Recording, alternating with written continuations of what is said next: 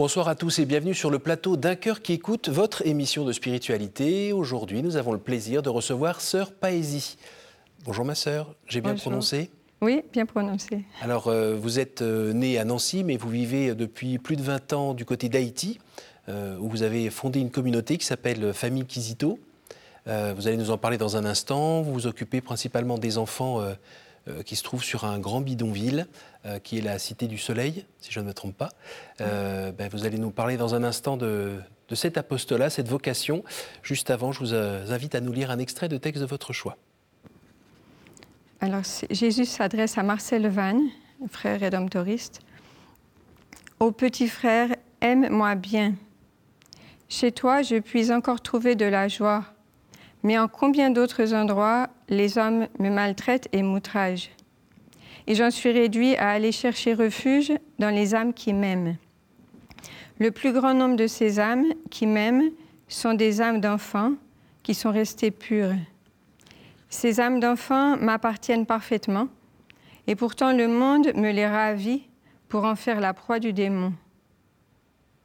Pourtant le monde veut inoculer dans le cœur des enfants le venin du péché, hélas. Pourquoi ce, choix de texte? Alors j'ai choisi ce, texte parce que c'est ce désir euh, qui est dans le cœur de Jésus, qui euh, d'être aimé des enfants, euh, qui m'a motivé dans la, dans la fondation de, la communauté. C'est un texte qui, qui, recoupe aussi ce que Jésus avait dit à Mère Teresa au début de la fondation des missionnaires de la charité, quand il lui avait montré un groupe d'enfants dans la pénombre, et il a dit à Mère Teresa, tu vois ces enfants, ils ne m'aiment pas, parce qu'ils ne me connaissent pas. Va apporter ma lumière parmi eux. D'accord. Alors, on va prendre, euh, on va rembobiner un petit peu euh, la cassette. Euh, vous êtes né il y a un peu plus de 50 ans du côté de, de Nancy. Oui. Et puis dans une famille euh, nombreuse, vous êtes la numéro 2 sur euh, sept enfants, si je ne me trompe pas. C'est ça. Et puis euh, famille chrétienne, on va à la messe le dimanche, on prie en famille? On prie en famille, on allait à la messe en semaine aussi. Et puis, vous sentez un appel à un moment? Alors oui, j'ai reçu mon, appel à, l'âge de 15 ans. J'avais déjà un peu pensé à la, à la, vie religieuse quand j'étais enfant, mais ça, ça s'était un peu dissipé. Mais c'est à l'âge de 15 ans que j'ai vraiment euh, compris l'appel de Jésus. Et comment il s'était, euh, quand on a 15 ans, comment on entend Qu'est-ce qu'on entend On voit On lit Qu'est-ce qui se passe? Alors, euh, c'est, je peux dire c'est un appel, je l'ai reçu de, l'intérieur.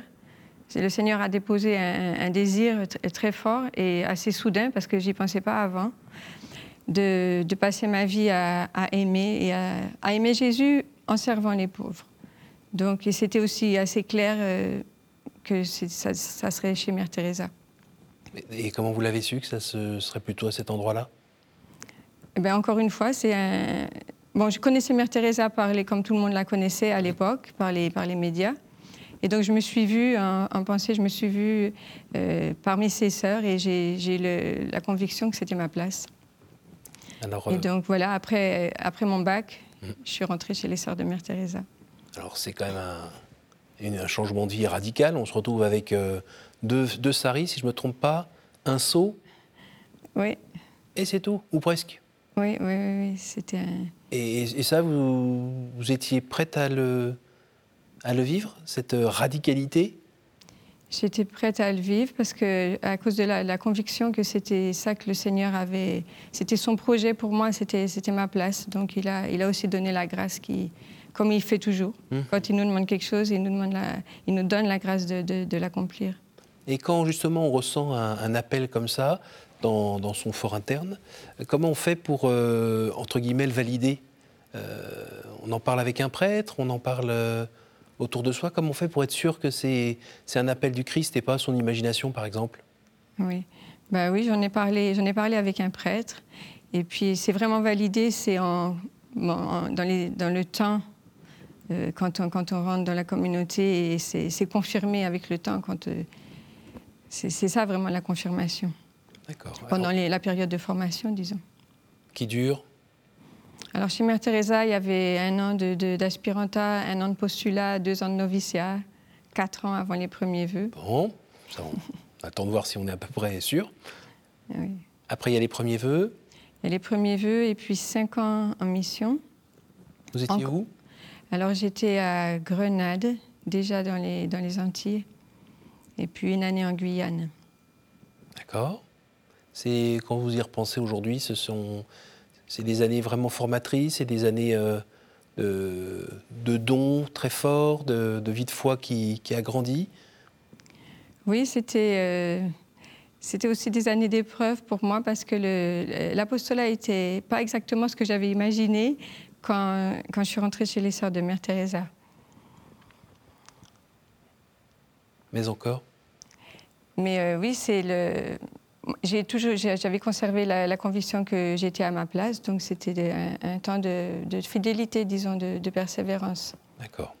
Puis à partir de 2010, on va dire qu'il y a quelque chose qui, qui s'allume un petit peu dans votre cœur, une sorte de, d'appel dans l'appel qui va se concrétiser plutôt en 2017 Oui, alors là, c'est après quand la communauté m'a envoyé en Haïti euh, en 99. Donc maintenant, ça fait 23 ans. Et en effet, comme vous dites, euh, en, deux- en 2010, j'ai commencé à sentir un, autre appel euh, en voyant les, enfants dans les rues de, Port-au-Prince livrés à eux-mêmes et souvent euh, embarqués dans, dans des gangs ou dans d'autres formes de, enfin, qui les mettaient en danger.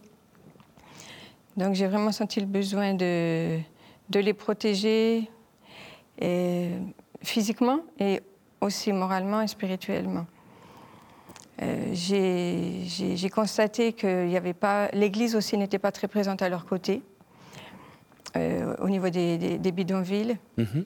Et donc j'ai senti que le, que le Seigneur me demandait de, de faire quelque chose pour eux. Ça n'a pas été une évidence tout de suite, euh, ça a été un peu un, discernement. Oui.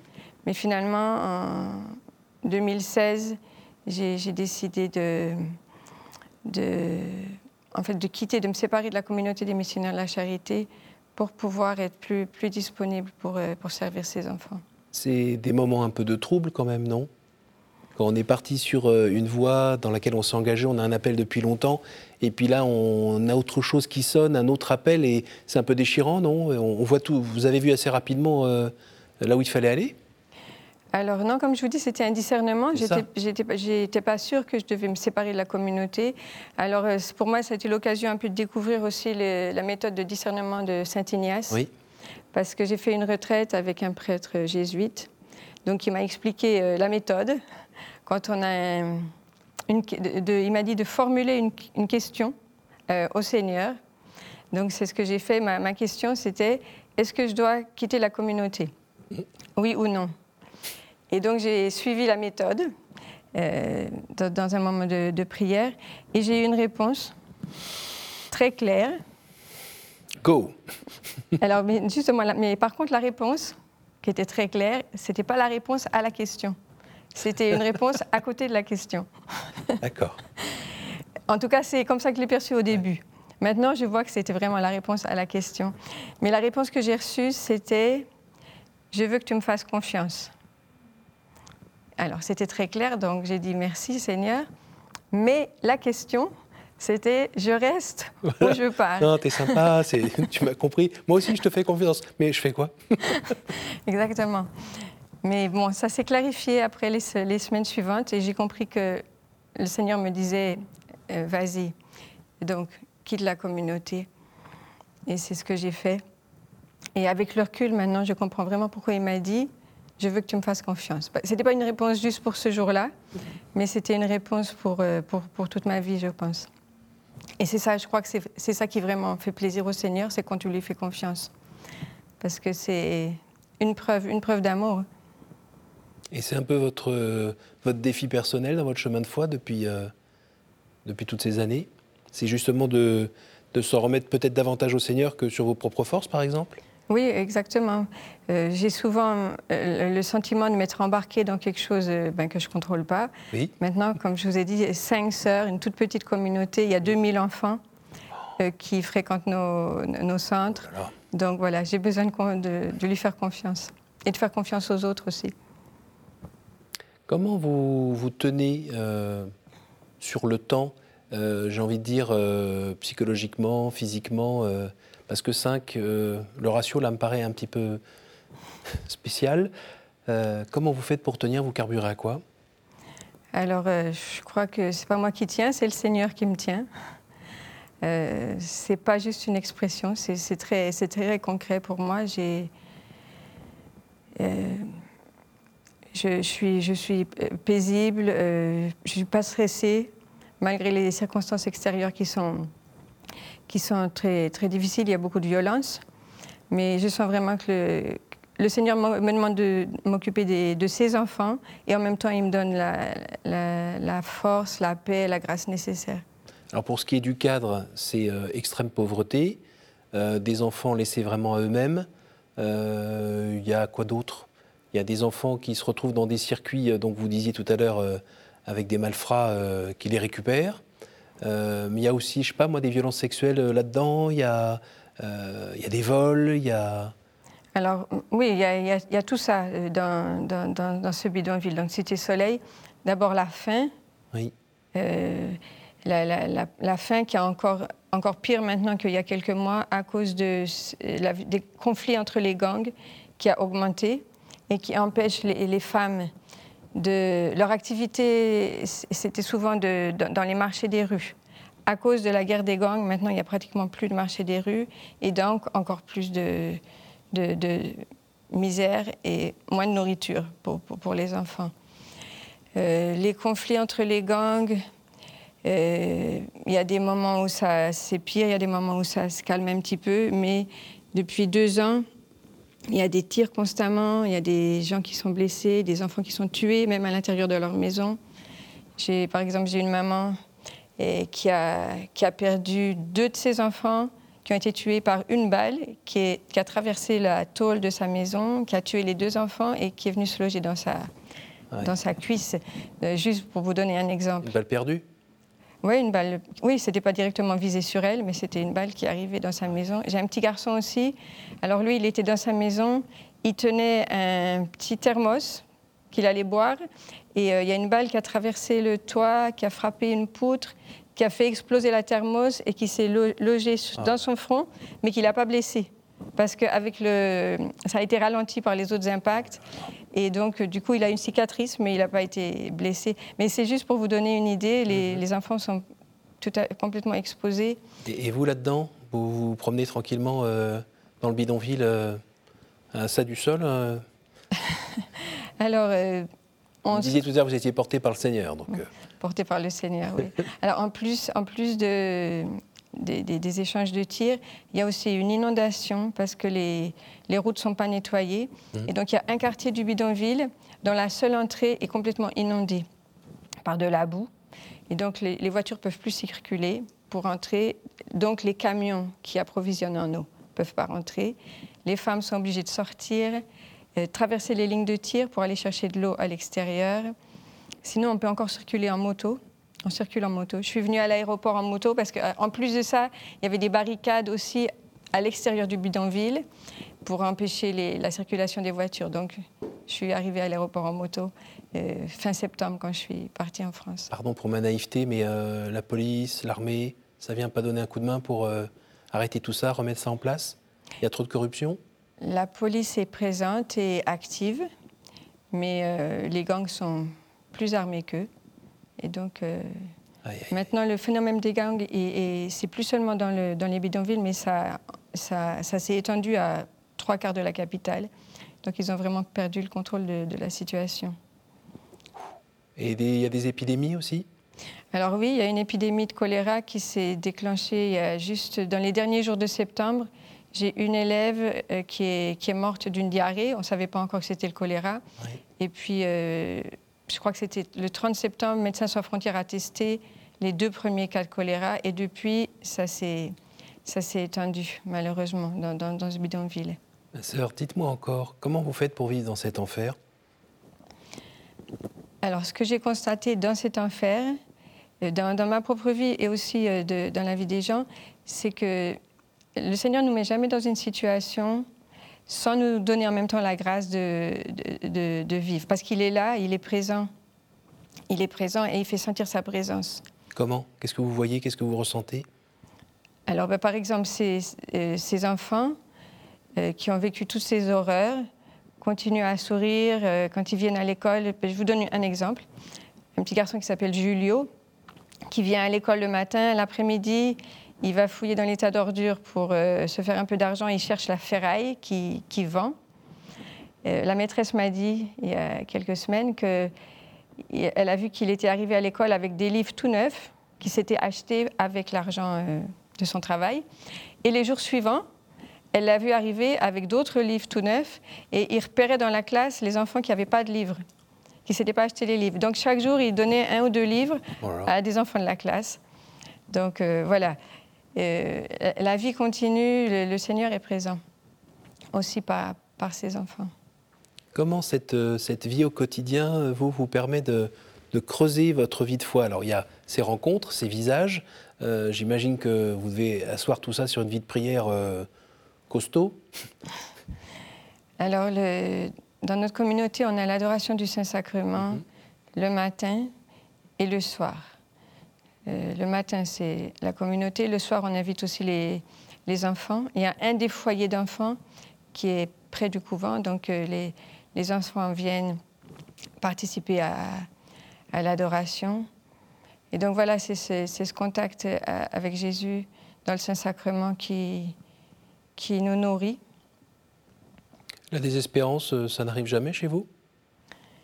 Alors, ça, c'est une des choses qui est très frappante en Haïti c'est qu'en 23 ans, moi, j'ai jamais rencontré un seul cas de dépression.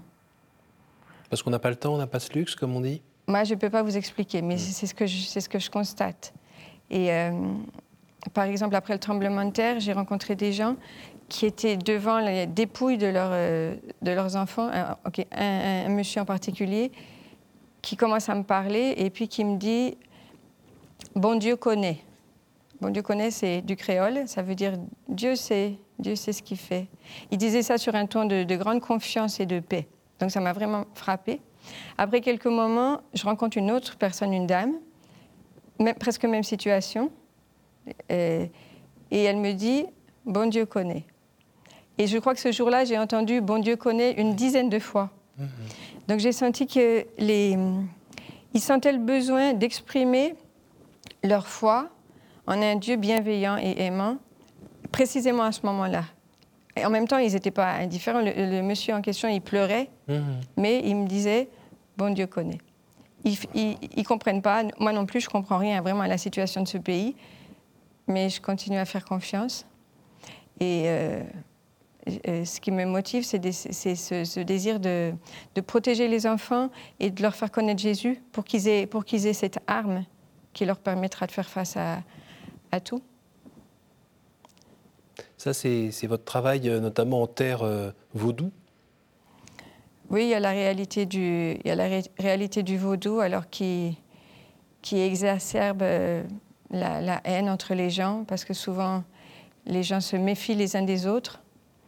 quand ils sont malades, ils pensent que c'est quelqu'un qui, les a, qui leur a jeté un sort. Mhm. Et donc, ça ne les aide pas à, s'unir pour construire leur pays. Mhm. Et donc, euh, quand on enseigne le catéchisme aux enfants, euh, on parle aussi de ça. moi, c'est les enfants qui m'ont expliqué ce qu'était le vaudou, parce que moi, je suis étrangère, donc ce n'est pas quelque chose que je connaissais. Et euh, c'est assez clair à leurs yeux que ce n'est pas, pas quelque chose de bon. Et donc, c'est relativement facile de les convaincre que s'ils choisissent de suivre Jésus, eh ben, ils ne sont plus dans ces pratiques-là. Et il n'y a pas aussi des, grands frères qui sont là, qui euh, essayent de les récupérer pour, euh, bah, pour pas qu'ils viennent chez vous, euh, mais plutôt pour qu'ils aillent du côté, je sais pas moi, des gangs ou de je ne sais quel trafic Oui, alors les, garçons surtout, ils sont très, ils sont vraiment exposés à ça. Et c'est surtout quand les, garçons qui ne sont pas scolarisés, les gamins qui traînent dans les rues, ils peuvent facilement se faire inviter. Mmh. Mais c'est une des raisons pour lesquelles aussi on nous on a créé des, des écoles, des petites écoles gratuites dans les bidonvilles parce que de faire venir un enfant à l'école, c'est déjà une façon de le protéger de, ça. Qu'il soit, il est dans un lieu euh, protégé et il sera moins facilement sollicité. Alors, je n'ai pas très bien saisi. Famille Kizito, c'est le nom de l'association, c'est le nom de la communauté? Alors, les deux. La, communauté qui a été fondée dans l'archidiocèse de Port-au-Prince s'appelle Famille Kizito. D'accord. Du nom de ce jeune, plus jeune saint, si je ne me trompe pas, africain, Ouganda le, plus jeune des, martyrs de l'Ouganda. C'est ça. Saint Charles Wanga. Oui, 1886. Saint Charles Wanga et ses compagnons. Donc le plus jeune des compagnons, c'était Saint Kizito. D'accord. Et alors, quelques mois après la fondation de la communauté en Haïti, il y a aussi une association qui a été euh, formée en France euh, suite à une rencontre avec des parents qui avaient adopté des enfants en Haïti. D'accord. Donc, quand j'étais chez les Sœurs de Mère Teresa, je m'occupais d'adoption. Et j'avais gardé un contact, pas très souvent, mais j'avais gardé un contact, un lien avec ces familles mhm. qui se sont réunies. Et quand je leur ai expliqué euh, ma démarche avec la nouvelle communauté, ils ont pris l'initiative avec leurs enfants qui avaient grandi, hein, qui avaient entre 15 et 20 ans. J'en ai rencontré plusieurs cette semaine. Mhm. Ils ont pris l'initiative de former une association pour nous soutenir euh, spirituellement et matériellement aussi. Spirituellement, ils ont des groupes de prière, ils ont une, chaîne de prière, parce que l'apostolat de la famille Kizito, c'est un combat spirituel. Et euh, c'est pas seulement en Haïti aussi, parce que protéger les enfants des dangers, euh, c'est en France, protéger des, dangers de l'Internet. Donc euh, ils, ont des groupes de prière aussi spécifiquement sur, avec cette intention.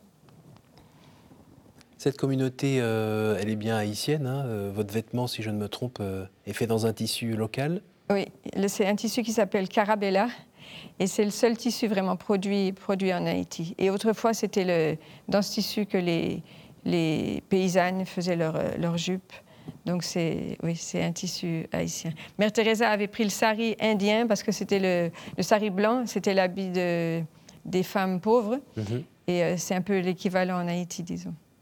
Si vous vous projetez euh, dans 10 ans, 20 ans, euh, que devient, qu'est, devenue la famille Kizito et vous-même?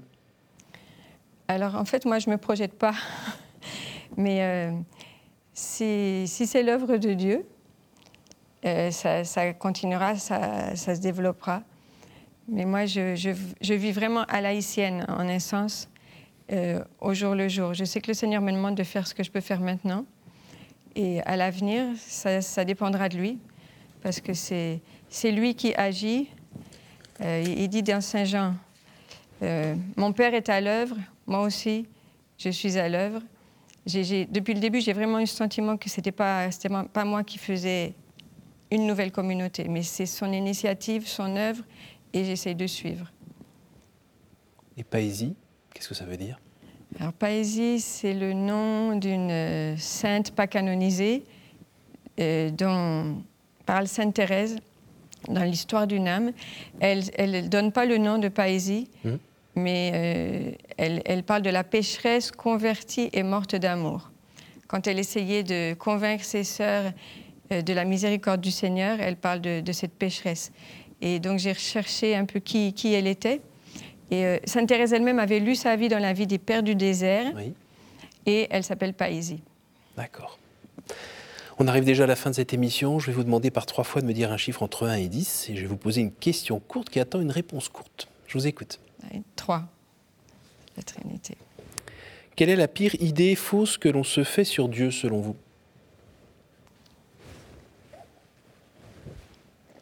Qu'il n'existe pas. vous écoute. 7. Euh, Quel est l'endroit ou le lieu qui vous porte le plus à la prière? Euh, La présence de Jésus au Saint-Sacrement. Et une petite dernière 10.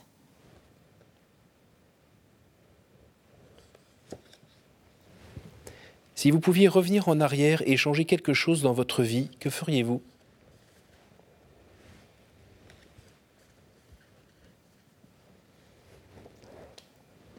Je ne peux pas revenir en arrière et changer quelque chose parce que j'ai déjà tout offert, toutes les erreurs, tous mes péchés, tout ce que j'ai fait de négatif, c'est déjà offert. Donc, je n'arrive pas vraiment à me projeter pour dire que je reviens en arrière. Eh bien, merci Sœur Paisy, merci d'avoir pris un peu de temps lors de votre passage en France pour nous partager ben, ce que le Seigneur a fait dans votre vie et puis ben, ce qu'il vous invite à faire dans la vie de plein d'enfants là-bas en Haïti. Merci beaucoup. Je vous en prie, ça a été un plaisir. Merci à vous tous euh, pour votre fidélité. Euh, si vous voulez revoir cette émission, évidemment, il y a notre site ktotv.com. Et puis, ben, moi, je vous donne rendez-vous la semaine prochaine. Bonne soirée.